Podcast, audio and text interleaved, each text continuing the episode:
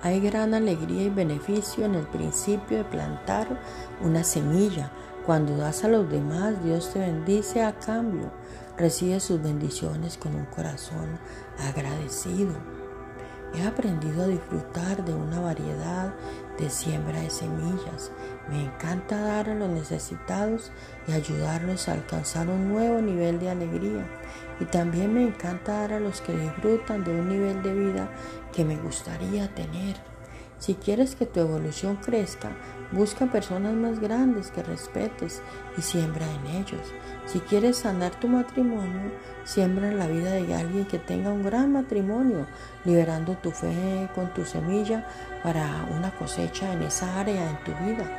Si desea si deseas superar más plenamente en el fruto del Espíritu, busca a alguien que esté más avanzado en esa área que tú y siembra en su, en su vida.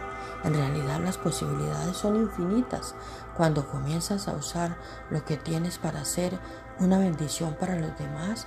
Tu pozo nunca se secará. Por favor, repite conmigo. Padre amado, te agradezco que haya una cosecha o un retorno por cada semilla que siembro.